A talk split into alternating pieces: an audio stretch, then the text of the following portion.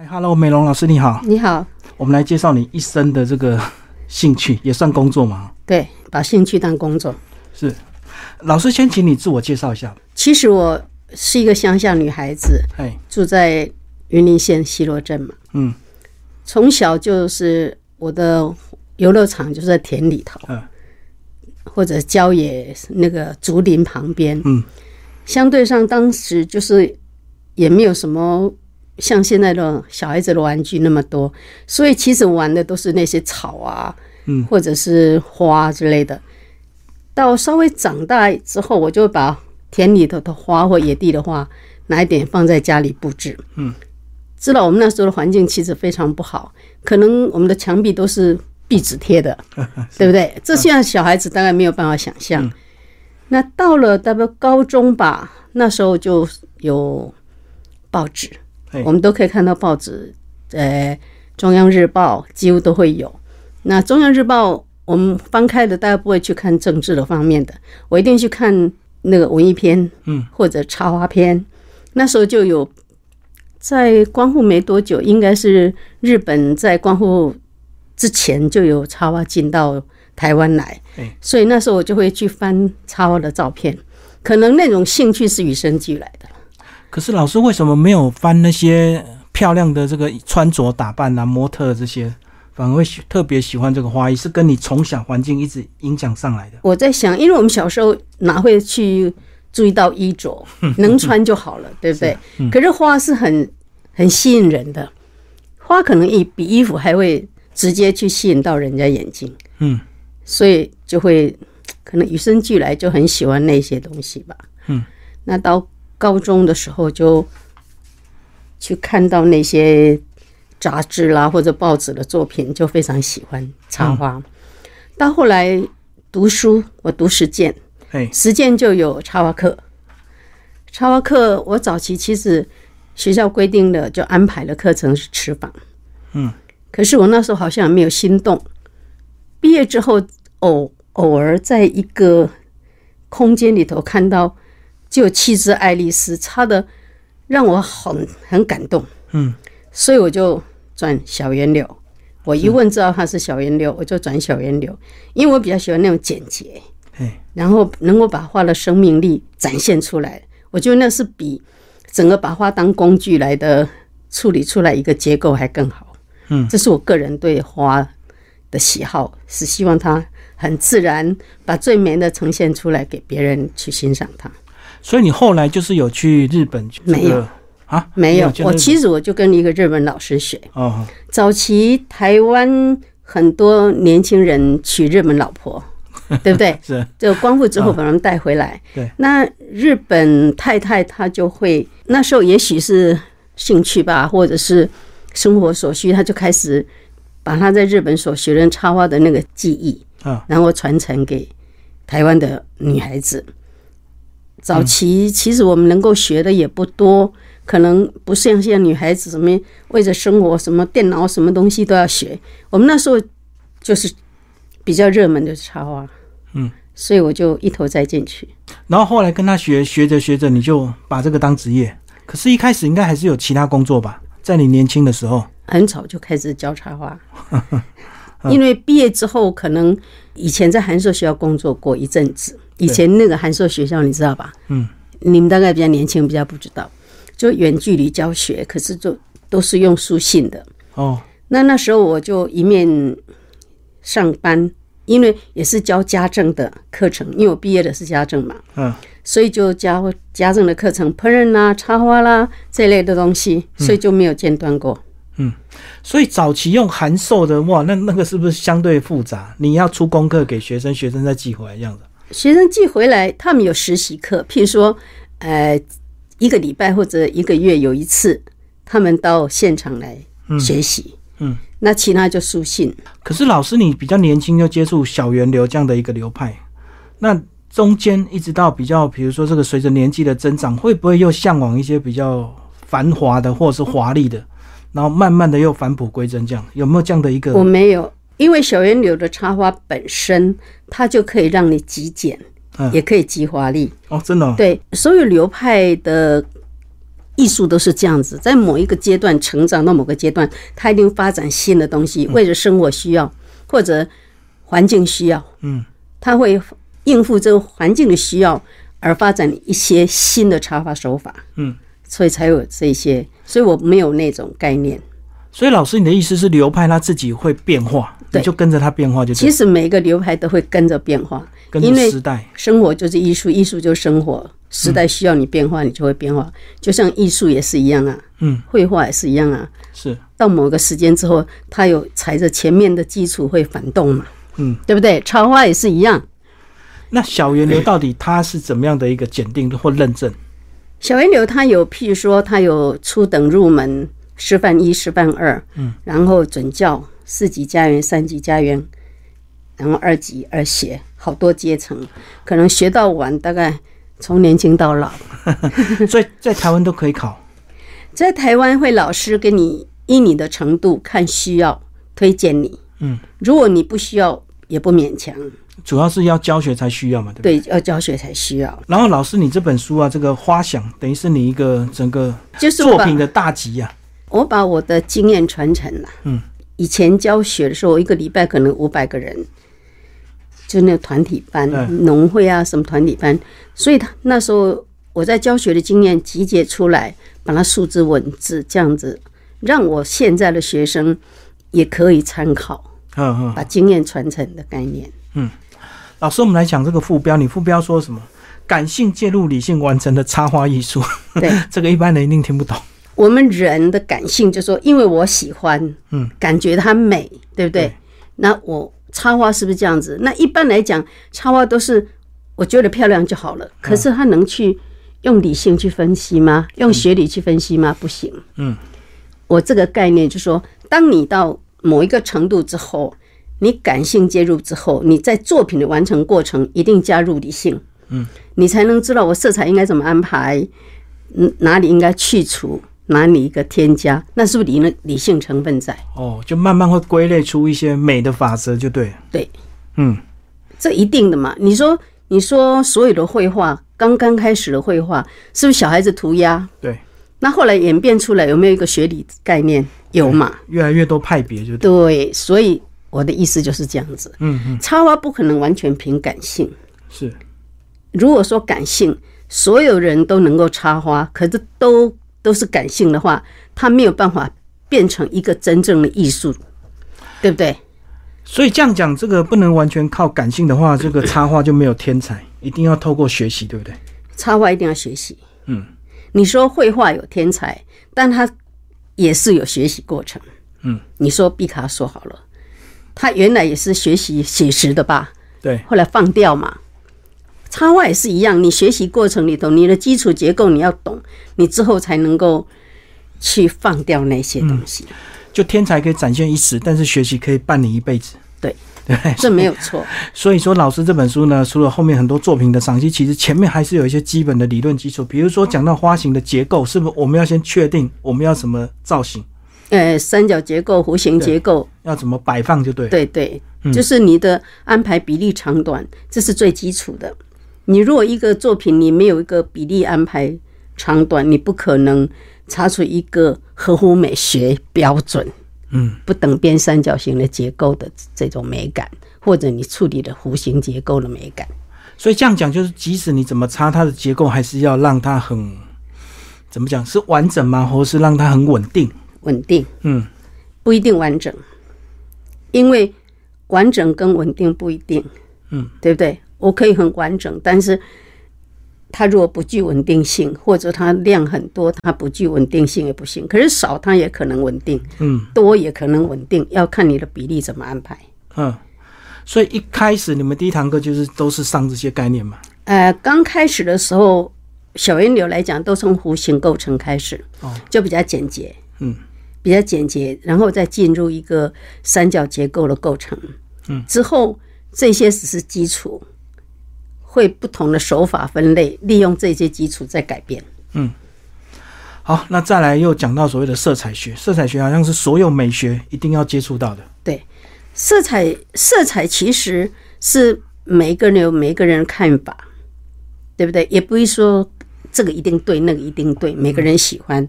譬如说，你今天穿绿色，啊，我也穿绿色，是那也许你喜欢绿色会多一点，或者你红色少一点。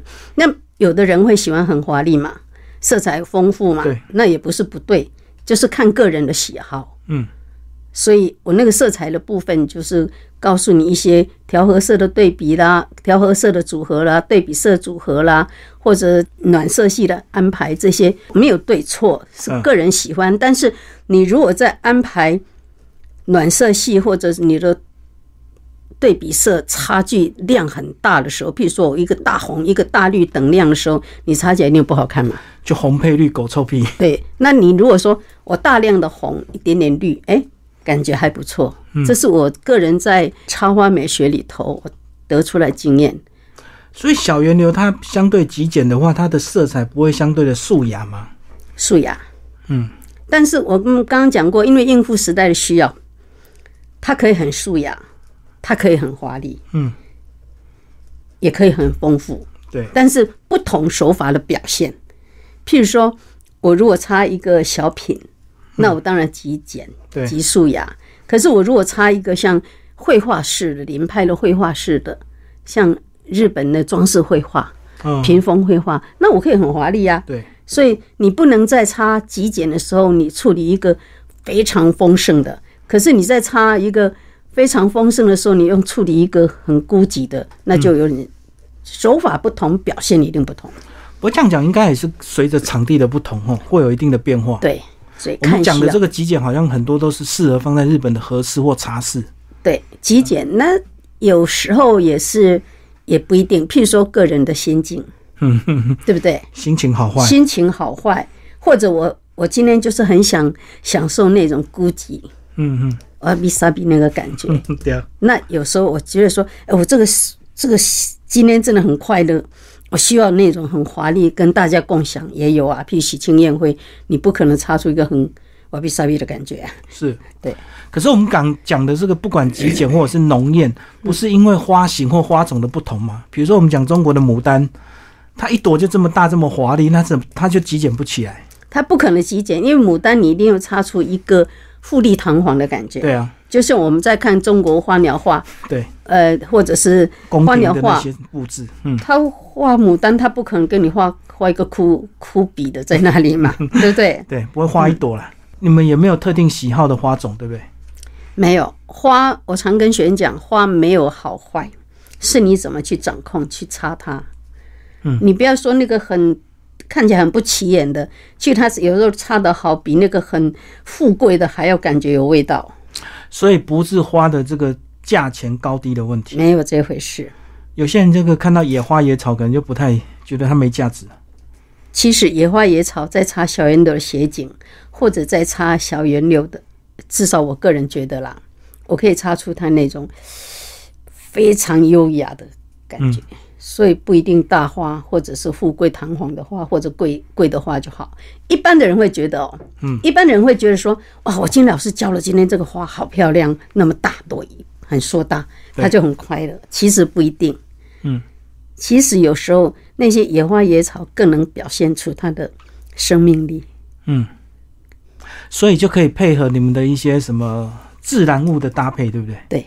然后或者是像你们以后面有一些什么方格的，斜景插花呢，方格那个就是一个绘画框框的感觉，框框的概念对，那个就要很细致，嗯，因为空间有限。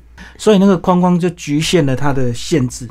也也不一定，你也可以有一点点突出。就像我们看绘画，早期的绘画一定在画布里头，哎，到后来你看那些艺术家，他其实有时候故意把画打破，对，画出去。哎，画出去，或者把画布弄一个洞，嗯有没有？有有很多艺术家是这样表现，所以也不一定。嗯。老师，你这么多年的一个这个花艺这个教授的一个经验，你自己有没有比较明显的这个阶段？一开始喜欢什么阶段，后来又喜欢什么阶段？会。当我到某一个程度之后，我对那中国的文人花非常非常向往。嗯可是到后来又接触到抽象绘画的时候，嗯，我就开始解构它，哦，就是结构再重组。重组。对，就是我以后面那个那个其实没有小圆流里头没有这一块。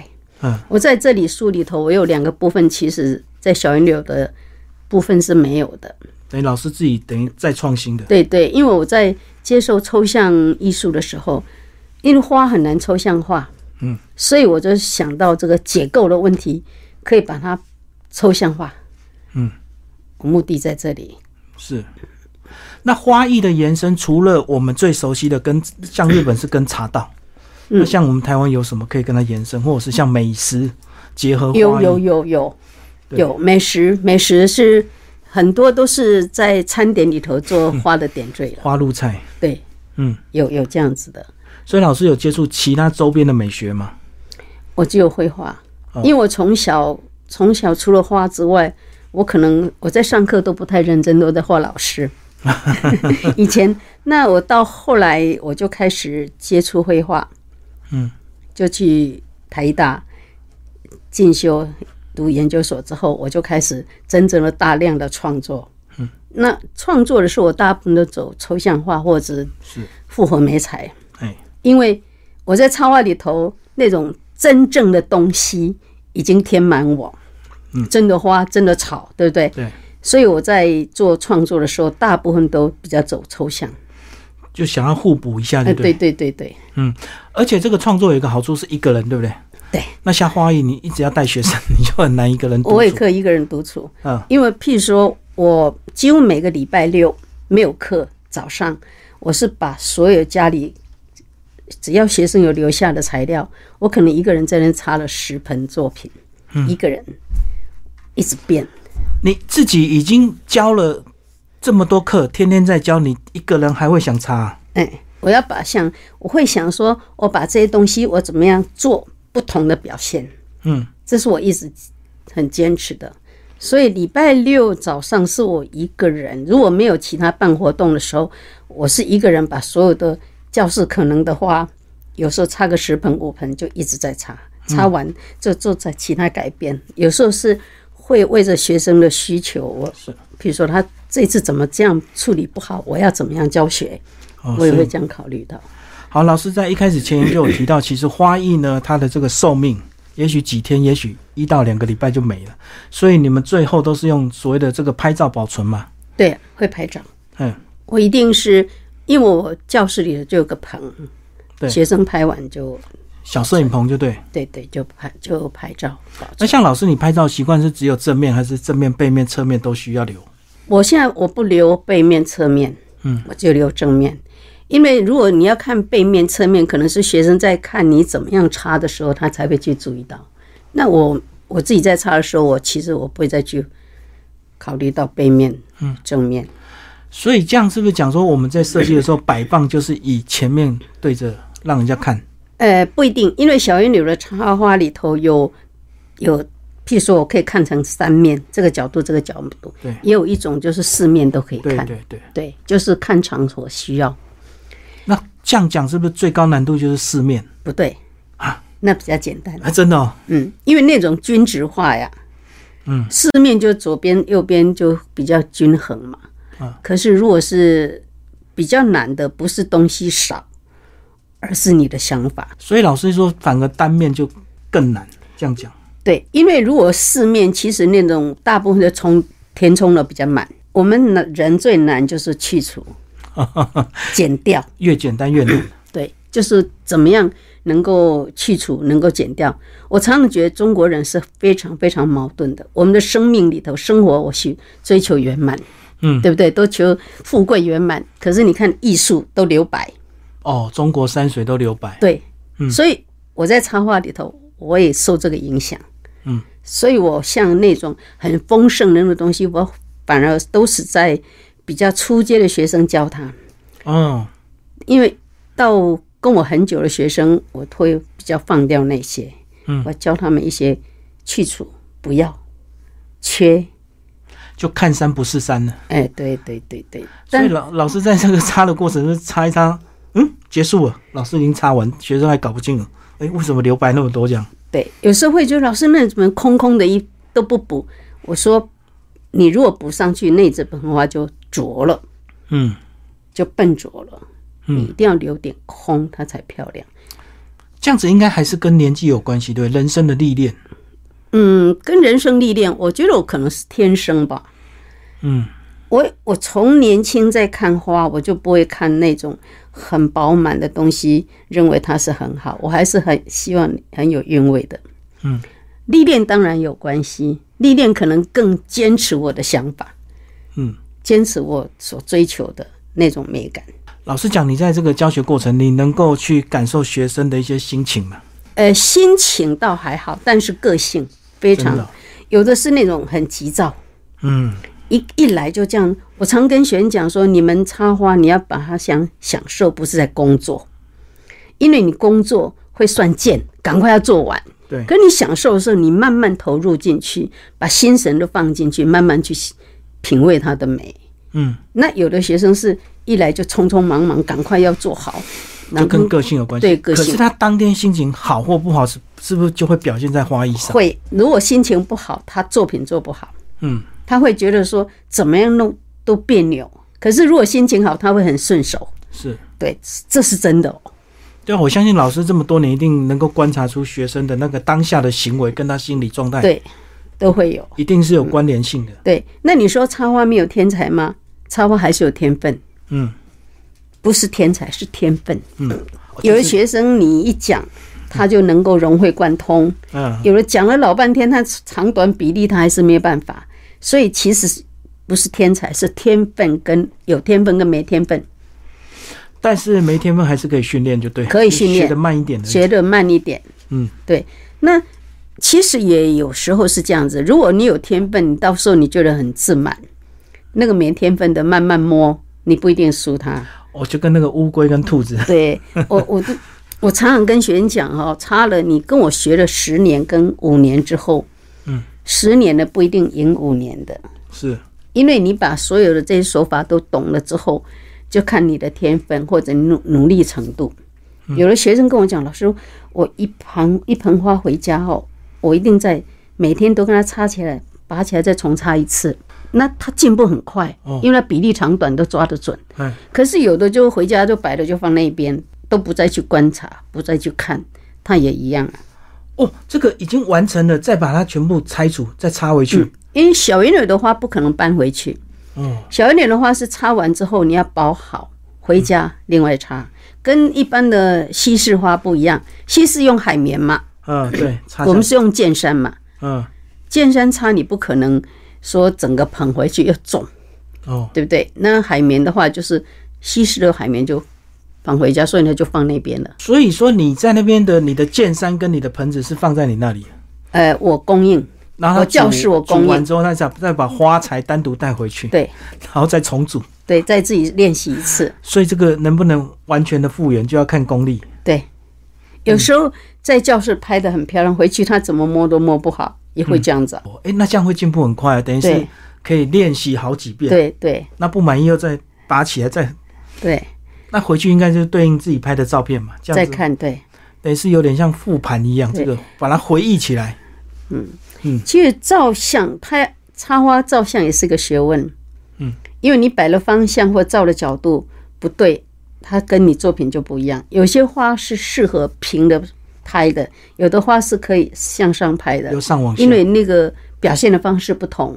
嗯，你照相的角度就要有差别。那这样讲，这个花艺到底有没有最佳的观赏角度？刚刚老师提到这个正面或高一点，或从下往上看，都是不同的美。对，要看不同手法。嗯，譬如说，你如果装饰性比较强的，那你就可能由上向下拍。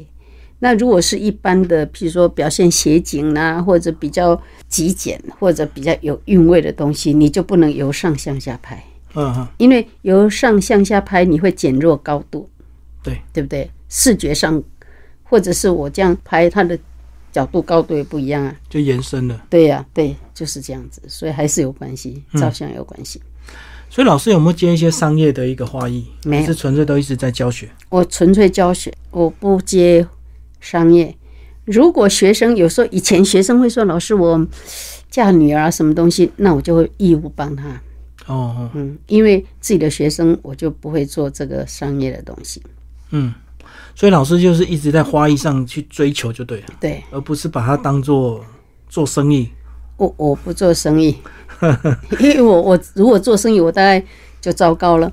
早期哦，早期我先生会提想过我们开个花店，嗯我说我如果开花店，那我就苦死了。嗯，你开花店，你要考虑到那些花材的生命寿命寿命，对不对？然后你会考虑到你的成本，对租金啊，那我就很伤脑筋了。而且我这个人很喜欢礼拜六、礼拜天就放空的，所以开店就会赔钱，因为六日都不开。对，我我我我是比较比较这样的人，所以我没办法。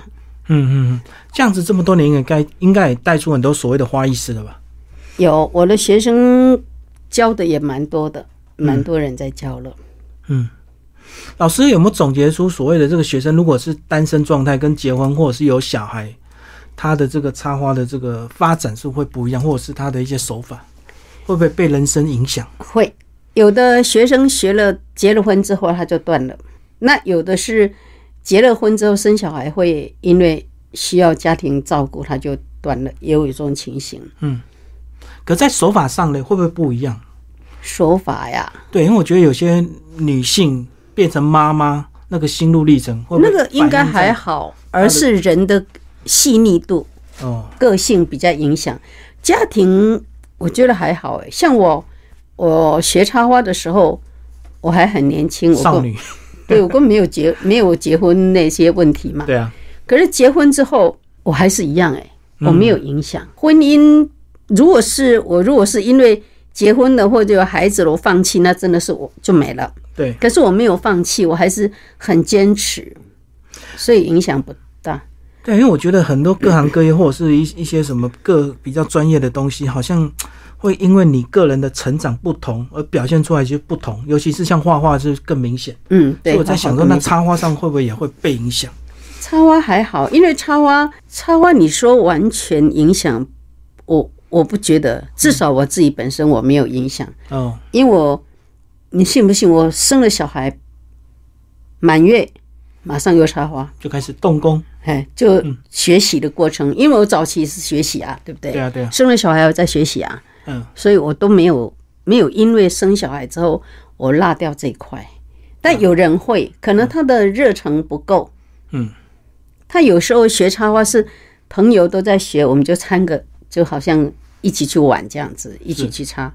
那我在学东西，我是不需要伴，嗯，我都独来独往，我自己去学就去学，一个人学最快，独处。对对我都不会不会因为伴不学了。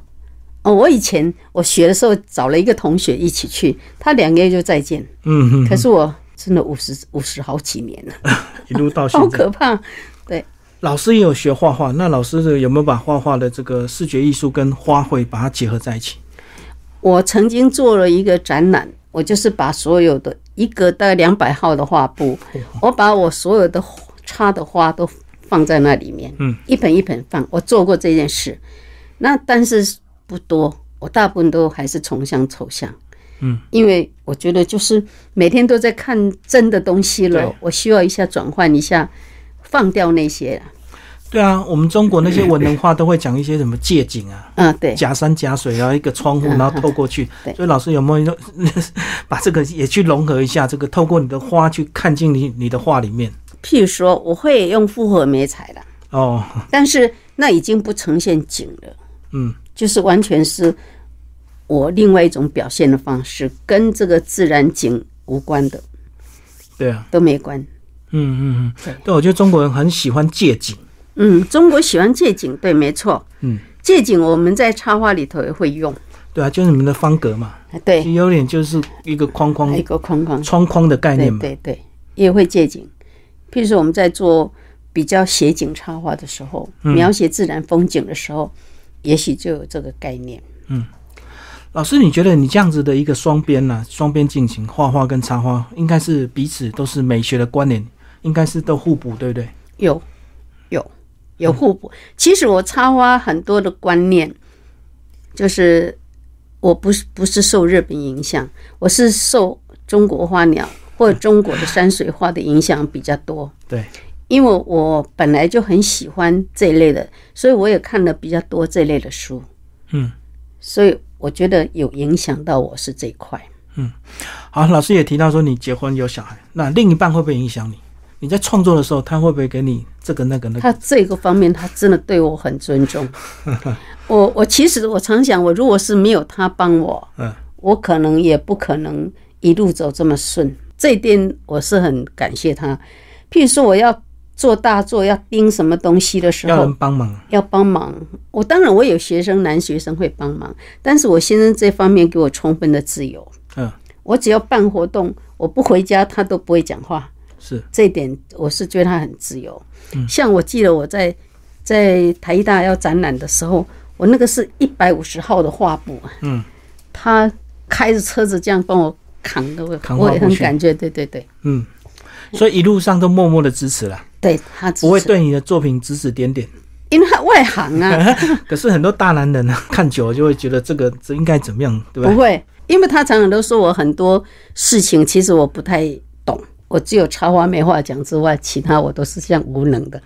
哦，所以插花他闭嘴，其他的其他的比较厉害。。对对对，嗯，好，最后我们来自回到提这本书，这个初学者跟已经有经验或者是有基础的人，这两种应该这本书的用的方法不一样，对不对？不一样。我这本书其实我针对那些教花的老师，高端的，因为很多老师在教花，其实他对理论的东西他不太懂，嗯，就说如法炮制，或者凭自己的感觉去处理，他不会去考虑到轻重缓急，或者也不会去考虑到材料本身材质的质量感。可是讲到根本的问题，我们没有插花系呀、是不是？这个也是有原因。对，没错。我为什么一定要去再读个研究所，把插画当论文？嗯，就是我很不服气，因为插花虽然是比较冷门，就说以整个普遍来讲比较少众，对对，可是所有的艺术都可以做理论来批判，嗯，对不对？我们很多历那个艺术史啊什么批判，唯独没有插花这一块，所以我是因为不不服气这个才去读这个。那比较接近是不是就造型？对造型没错，但造型你跟插花还是不太一样，因为插花真的用实体物在处理。嗯，我们当然镀像之后，它有现成物摆设，对不对？可是现成物摆设跟我真正有生命的植物去安排还是不同，因为真正的生物的，你必须要懂得很多裁剪的概念，你才能够做出好看的东西。你不是说我真的自然物摆上去就好了，或者我只有把植物摆上去。真正的插画，你必须透过你很多的材质剪裁的技巧，嗯，还要考虑到一些材质质量不同，对，还有季节要考量、哦。哎，对，季节很多，嗯。所以我都觉得插花其实是它的难度不输于其他艺术了，嗯，因为它考量的更多。就是可惜没有更多人去推动专业的这个插花相关的检定或证照，或者是大学设个插花系，对不对？大学有大学现在有插花，它是因为是花艺设计，它为生意而在。哦，它是因为培养艺接近。哎，对，培培养一些能够毕业之后能从事这个的，但是他真正的把它理论化，嗯，比较少。所以反而日本这方面是比较多，甚至流派也很多，对不对？日本流派很多，但是你说日本有这样子学理的书，比较也比较少。我的意思就是说，他当然把一些手法的特色都有，可是问题说一个作品你要怎么样分析，就怎么欣赏，怎么欣赏，怎么去分析，理理论论化哦，比较少。这个就好像要尝美食要怎么尝，要从色香味哎，对对对对对。所以我我为什么会有这本书？其实我这本书其实为着一些有一点插花基础的人哦。而存在的，让他知道说花是可以做去解析的，嗯，好，那初学者可不可以当美学书来看？可以啊，每本每一页这个他可以看呐、精美初学者他如果持续下去，他后来就有用了，嗯，嗯。对不对？刚刚开始去那些结构已经让他知道说三角结构、弧形结构，然后慢慢进去，慢慢进去，他久了之后，随着进进度，他就会看到这些东西的特色。而且老师厉害的是啊，这个花材清单很清楚，再来是你的概念构想也有写出来，对这个最重要。我，我这本书我也主要就是要这个，嗯，对，不要糊里糊涂的。很多人都要看了一盆花啊，很漂亮，红的很多，绿的很多，这样子，他为什么这么安排？要有个道理嘛，对了，没有道理只能说你个人主观，对不对？对，所以为什么说理性完成？感性介入，理性完成，这是老师非常珍贵的一句话，是不是？你也常常跟学生这样讲，对我也常常跟他们讲，你插一盆花，你不要糊里糊涂的怎么安排不知道，哪里为何而差这样子。对，最怕就是不知为何而插，为什么插出这样的感觉？有时候是为了塞得满满的而插对对对对对，啊，太有意思！原来插花这么多学问。老师最后这个提到你是西罗人出来的，嗯，有没有机会想要回去啊？这个小镇给他翻转一下，或者是把你的这个所学能够回馈乡里我我自觉我没有那个能力，啊？哎，因为我回去这个开个课也可以啊。开课那边，哦，说到开课，我早期我说我去大陆教学，我先生都跟我讲，你去教江泽民太太是不是？可是现在的插花太大陆非常蓬勃，嗯，经济好了，插花就好了。各行各业就兴盛。对，反反观台湾的插花现在就比较弱，对啊，嗯，因为经济也不太好了啦。嗯，因为你要插花，插一盆花，等于是你一个礼拜可能的食料费啊就。钱啦，说穿了就是钱对，，因为嗯，寿命有限嘛。对寿命有限，你要 要插了几千块的花材，结果看一个礼拜，对就没了。嗯，对呀、所以所以这很矛盾，对不对？对，又要美，可是又如果又舍不得花钱，那怎么办？那就是插少一点咯，自然物，自然物啊。野花野草也可以啊。对，其实你学到后来哈，你能力够了，随便一两朵花你都可以安排的很漂亮。嗯我那个地方有很多花都很少，有没有？嗯，对，对，就是顺手拈来都都成作品。都是作品。嗯，对。嗯，好，谢谢我们的美容老师为我们介绍这本书《花想》，好，谢谢。